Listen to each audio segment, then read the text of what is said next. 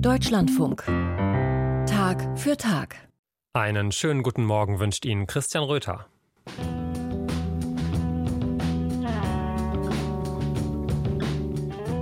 Vier Wochen nach der Missbrauchsstudie. Was ändert sich in der evangelischen Kirche? Erste Antworten gleich hier in den Informationen aus Religion und Gesellschaft. Danach schauen wir uns an, wie die deutschen katholischen Bischöfe sich zu Krieg und Frieden positionieren. Wir berichten über die Debatte zur Sterbehilfe in Frankreich und wir stellen Ihnen atheistische Kirchen aus den USA vor. Danke fürs Einschalten.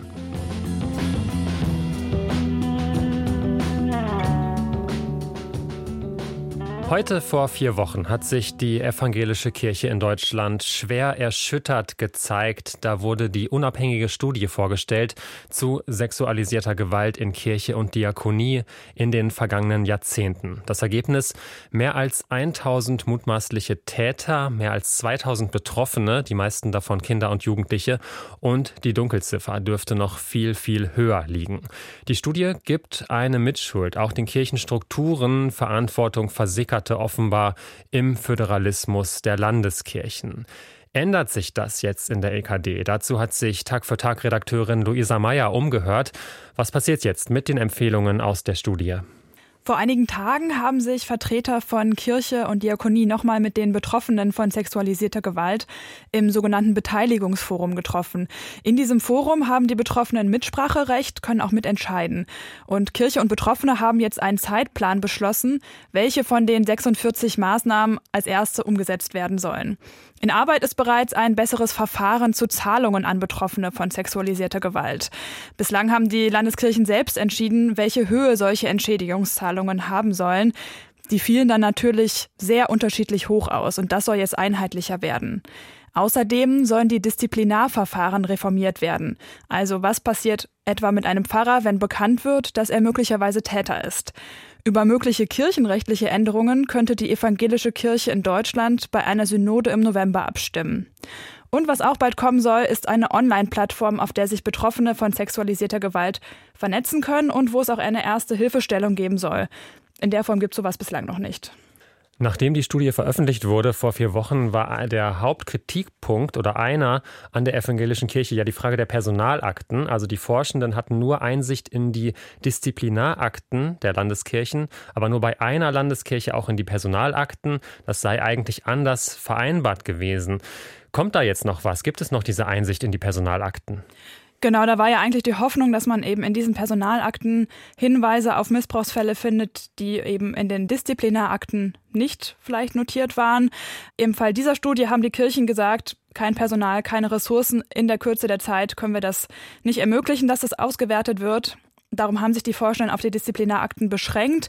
Und die zentrale Frage ist jetzt aber, wird das noch nachgeholt? Denn nur so könnte man ja wirklich umfassend und zuverlässig, ohne Hochrechnungen, herausfinden, wie viele Betroffene und Täter es in den vergangenen Jahrzehnten gegeben hat.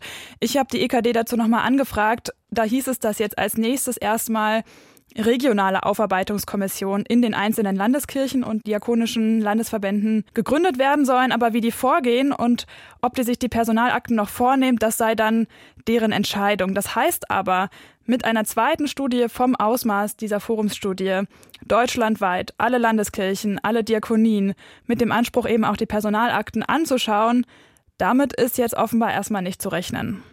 Hm, also diese Frage der Personalakten bleibt offen. Da werden sicherlich auch betroffenen Vertreter und Vertreterinnen nochmal nachhaken. Denen war das auch ganz wichtig bei der Vorstellung, wie sie überhaupt diese Studie als für sich sehr wichtig bewertet haben. Wie haben betroffenen Vertreterinnen jetzt die Zeit nach der Veröffentlichung der Studie erlebt? Ja, eine Sache, die aus ihrer Sicht nicht so gut gelaufen war, ist, dass in der Debatte am Anfang das Augenmerk vor allem auf den Zahlen war, auf der Methodik. Und der betroffene Sprecher Detlef Zander sagt, Moment, es geht hier nicht um Zahlen, es geht um Verbrechen, um Straftaten, um Kinder, die von Pfarrern vergewaltigt wurden. Durchschnittsalter elf Jahre, das war ja auch ein Ergebnis der Studie zum Beispiel. Da darf nach so einer großen Studie nicht einfach zur Tagesordnung übergegangen werden. Sein Eindruck war aber, dass genau das in vielen evangelischen Gemeinden und Landeskirchen nach der ersten Stellungnahme der Fall war. Und er sagt, dass die Landeskirchen und die Gemeinden jetzt wirklich ihre Giftschränke aufmachen sollen, in die dunklen Ecken schauen und sich genau fragen, was sie in den letzten Jahren und Jahrzehnten versäumt und vertuscht haben. Das bedeutet für Zander auch, einheitliche Standards schaffen für diese Prozesse, Geld, Personal einsetzen, vielleicht auch Macht abgeben, an den Machtstrukturen etwas ändern, um eben den Bedürfnissen der Betroffenen gerecht zu werden und künftigen Missbrauch zu verhindern. Informationen von Luisa Meyer. Vielen Dank.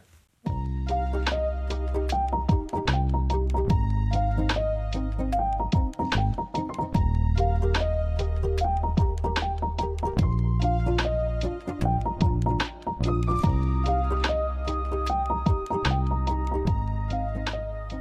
In Augsburg treffen sich derzeit die deutschen katholischen Bischöfe zur Frühjahrsvollversammlung. Ein Thema dabei die Kriege in Gaza und der Ukraine und was die bedeuten für die kirchliche Friedensethik. Die Bischöfe haben dazu gestern ein neues Friedenspapier vorgestellt. Mehr dazu von Antje Dechert. Frieden schaffen und zwar am besten ohne Waffen. Das Credo des christlichen Pazifismus sei nach wie vor ein zentrales Ideal auch der katholischen Friedensethik, so der Vorsitzende der Deutschen Bischofskonferenz Georg Betzing. Ein Ideal, das aber spätestens seit dem russischen Angriffskrieg auf die Ukraine immer mehr herausgefordert wird. Vielleicht ist der Putin nicht verrückt, aber böse ist er.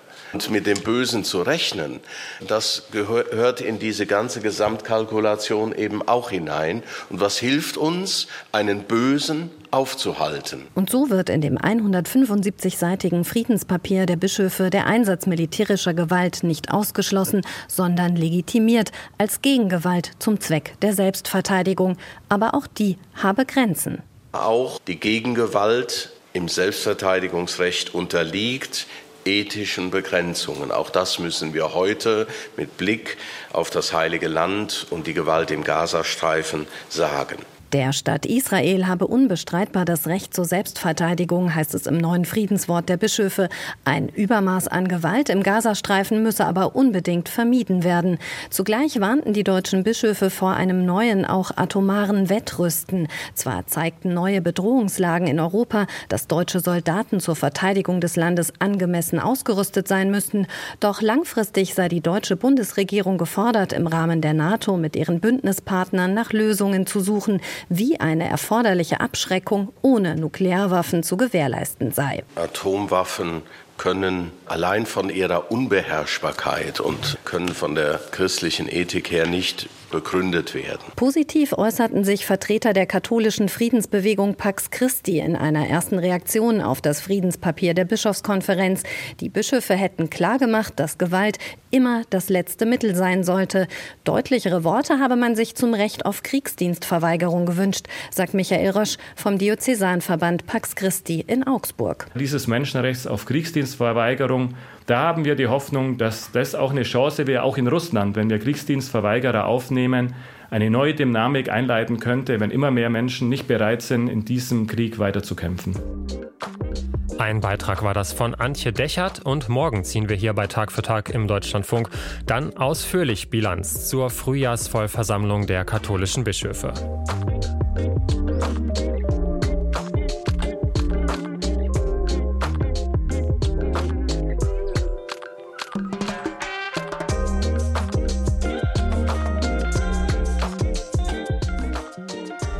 Sterbehilfe. Das ist eine der großen ethischen Herausforderungen der vergangenen Jahre und wohl auch der kommenden.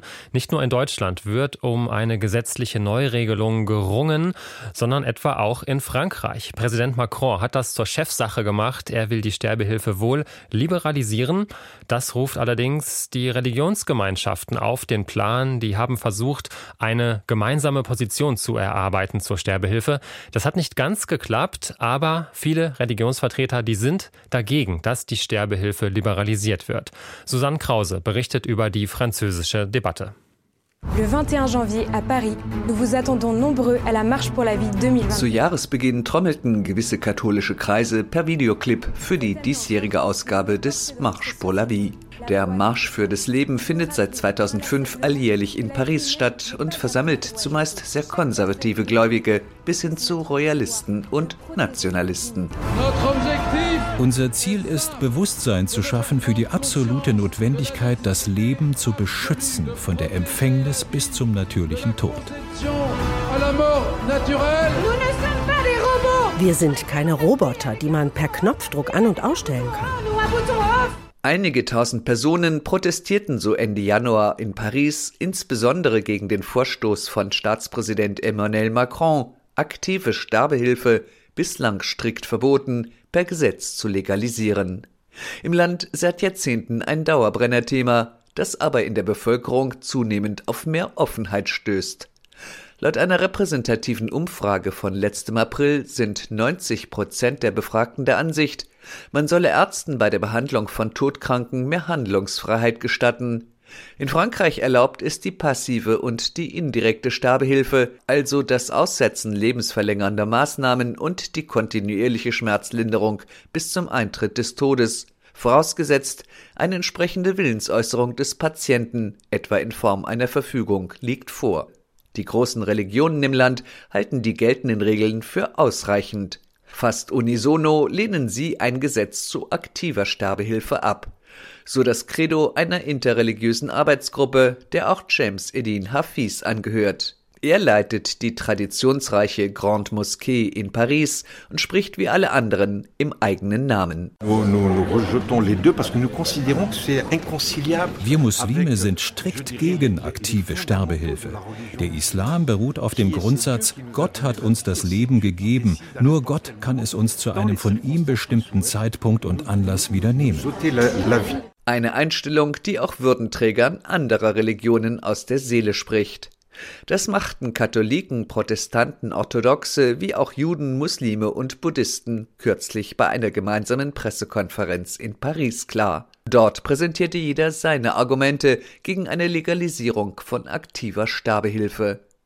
Zur interreligiösen Arbeitsgruppe zählt nur eine Frau, Veronique Margrand, Theologin, Dominikanerin und Präsidentin der Konferenz der Ordensleute Frankreichs. Margrands Thema die menschliche Würde. Ein Mensch bezieht das Gefühl seiner Würde zumeist daraus, dass andere ihn als würdige Person betrachten. Und das gilt umso mehr am Lebensende. Wird ein todkranker Mensch als jemand gesehen, der des Lebens nicht mehr würdig sei, gibt es für ihn wirklich keinen Grund mehr weitermachen zu wollen. Beim Thema aktive Sterbehilfe rückt somit die Frage nach der Würde unserer Gesellschaft in den Mittelpunkt. Es geht nicht um die Würde des Einzelnen. Über die verfügt er per se, weil er ein Mensch ist. Oberrabbiner Chaim Korsia warnt, käme der Staat dem Wunsch Todkranker nach einem schnellen Ende nach, führe das zu einer schizophrenen Gesundheitspolitik. Es ist schlicht ein Unding zu sagen, wir bauen eine Gesellschaft auf, die Selbstmord verhüten will, die aber in gewissen Fällen einen Suizid als gute Tat bezeichnet, weil man einem Todkranken nichts Besseres anzubieten hat. Jigme Trinle Gyatso ist ein buddhistischer Mönch und Co-Präsident der Buddhistischen Union Frankreichs. Er bezieht sich auf eine Eigenheit seiner Religion. Es ist wirklich eine Glaubenssache, zu meinen, man könne sein Leid beenden, indem man seinem Leben ein Ende setzt. Das sehen wir Buddhisten ganz anders. Angesichts der Diskussion in Frankreich möchte ich an Buddhas Lehren erinnern. Er sagte vor zweieinhalbtausend Jahren, das menschliche Leid ist damit verbunden, dass man ebenso danach dürste zu existieren, wie nicht mehr zu existieren. Die palliative Versorgung im Land sei noch viel zu lückenhaft und das Angebot der indirekten Sterbehilfe zu wenig bekannt, moniert die interreligiöse Arbeitsgruppe. Deren Mitglieder erklären allesamt, dass auch in scheinbar aussichtslosen Fällen das Prinzip Hoffnung genährt werden müsse. Ein Appell, die Seelsorgearbeit auf den Palliativstationen auszuweiten, so James Edin Hafiz von der Grande Moschee in Paris. Ich denke, wir müssen mehr menschliche Wärme in Krankenhäuser bringen. Das fehlt vielen Patienten, die gewissermaßen mit den Ärzten alleingelassen werden. Sein Moscheeverband werde in Bälde eine Ausbildung für Sterbebegleiter starten, gibt Hafiz an. Dass nun Premierminister Gabriel Attal einen Zehn-Jahresplan zur Verbesserung der desolaten Lage im Bereich Palliativversorgung versprochen hat, wird von den Mitgliedern der interreligiösen Arbeitsgruppe begrüßt. Initiiert wurde die Gruppe von Laetitia Atlani-Duo. Die Anthropologin zählte zum Wissenschaftlerstab, den Staatspräsident Macron kurz nach Ausbruch der Corona-Pandemie einberief.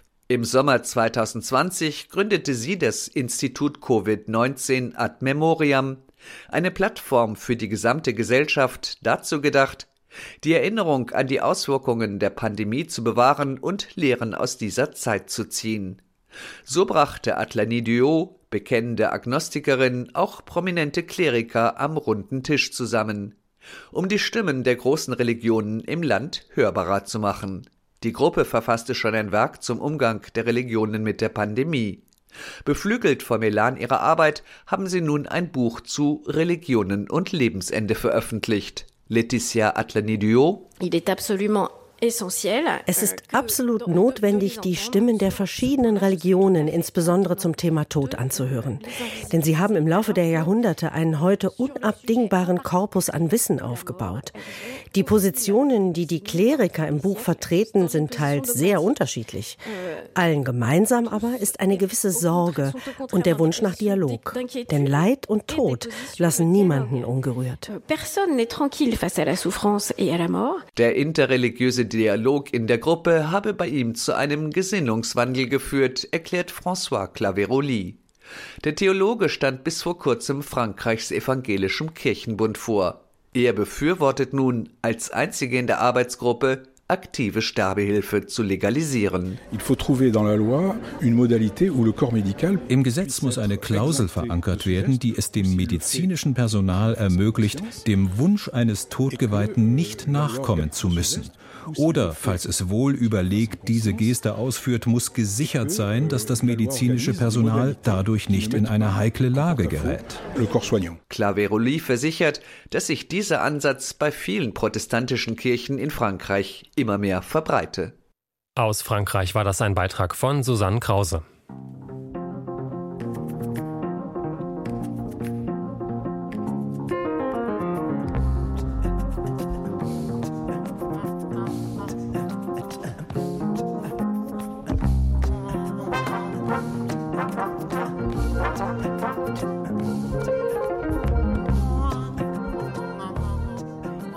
Zahl der Kirchenmitglieder geht rapide zurück. Das gilt nicht nur für Deutschland und viele Länder Europas, sondern auch für die USA. Zugleich wachsen dort in den USA die sogenannten atheistischen Kirchen. Das klingt nach einem Widerspruch, aber diese Kirchen bieten Gemeinschaft an und Rituale, aber eben ohne einen Glauben an Gott zu vermitteln. Alles Übernatürliche hat keinen Zutritt und trotzdem nennen sie sich Kirchen. Sinje Stattlich ist diesem Phänomen nachgegangen.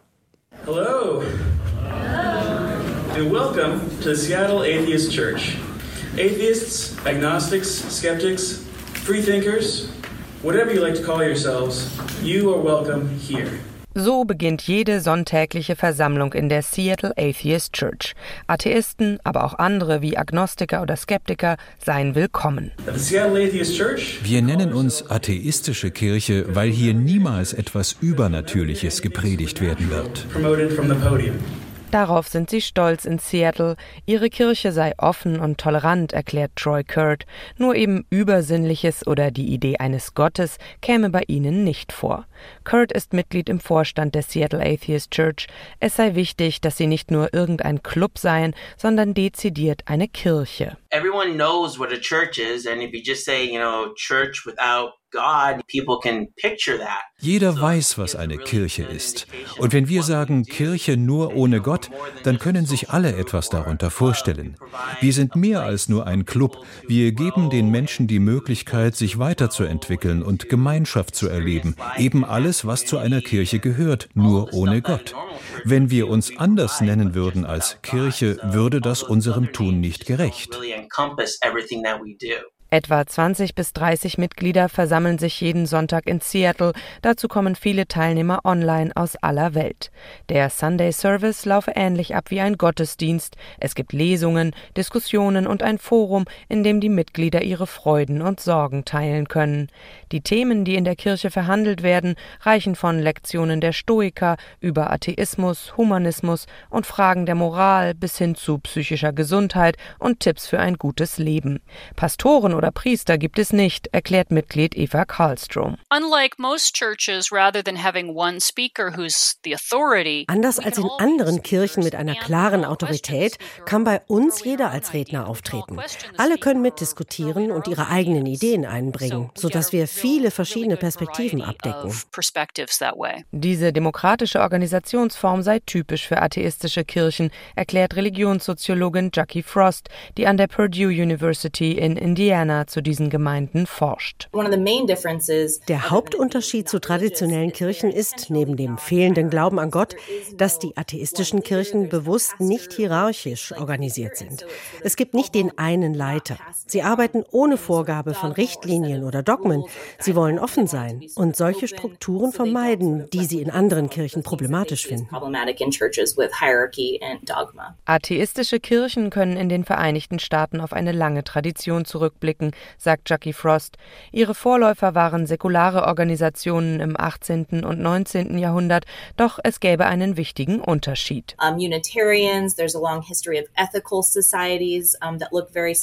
Es gab zum Beispiel die frei religiösen Unitarier oder eine lange Tradition von Gesellschaften der ethischen Bewegung. Das wirkt zunächst sehr ähnlich. Was wir aber heute sehen, sind explizit atheistische Kirchen, die die atheistische Weltanschauung befördern wollen und sie sogar feiern. Dabei geht es immer wieder um den einen zentralen Punkt, die Ablehnung alles Übernatürlichen. Tim Gorski von der North Texas Church of Free Thought formuliert es so. It just comes down to really basic things like the the golden rule treat other people the way you want to be treated. There's nothing supernatural about that. Es geht um so grundlegende Dinge wie die goldene Regel, behandle andere Menschen so, wie du auch behandelt werden möchtest. Dafür braucht man doch keine übernatürliche Begründung.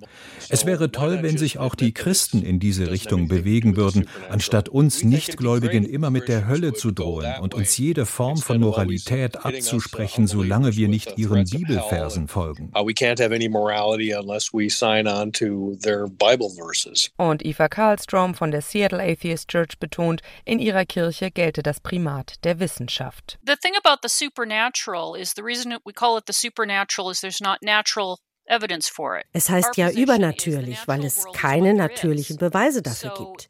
Wir sagen, was es gibt, das ist die natürliche Welt. Wenn jemand in unserer Kirche etwas behauptet, erwarten wir, dass es dafür irgendeinen Beleg gibt. Denn wenn man an etwas glaubt, das den beweisbaren Fakten zuwiderläuft, schaltet man seine Fähigkeit aus, rational und vernünftig zu denken. Handelt es sich bei den atheistischen Kirchen damit überhaupt um eine Religion? Selbstverständlich, sagen die Mitglieder und verweisen auf die nicht-theistische Tradition beispielsweise im Buddhismus. Allerdings gibt es auch im Buddhismus Transzendenzvorstellungen, die sich mit empirischer Naturwissenschaft nicht fassen lassen. Religionssoziologin Jackie Frost.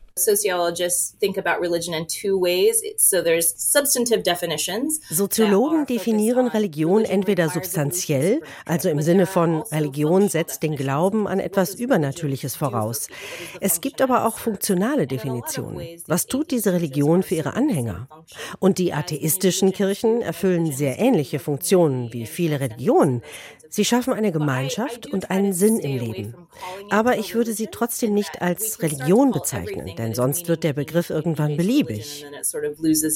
Für die US-Gesellschaft, in der die Zugehörigkeit zu Religionsgemeinschaften immer weiter schwindet, seien die atheistischen Kirchen aber hilfreich, weil sie Menschen zusammenbrächten und die Zivilgesellschaft stärkten.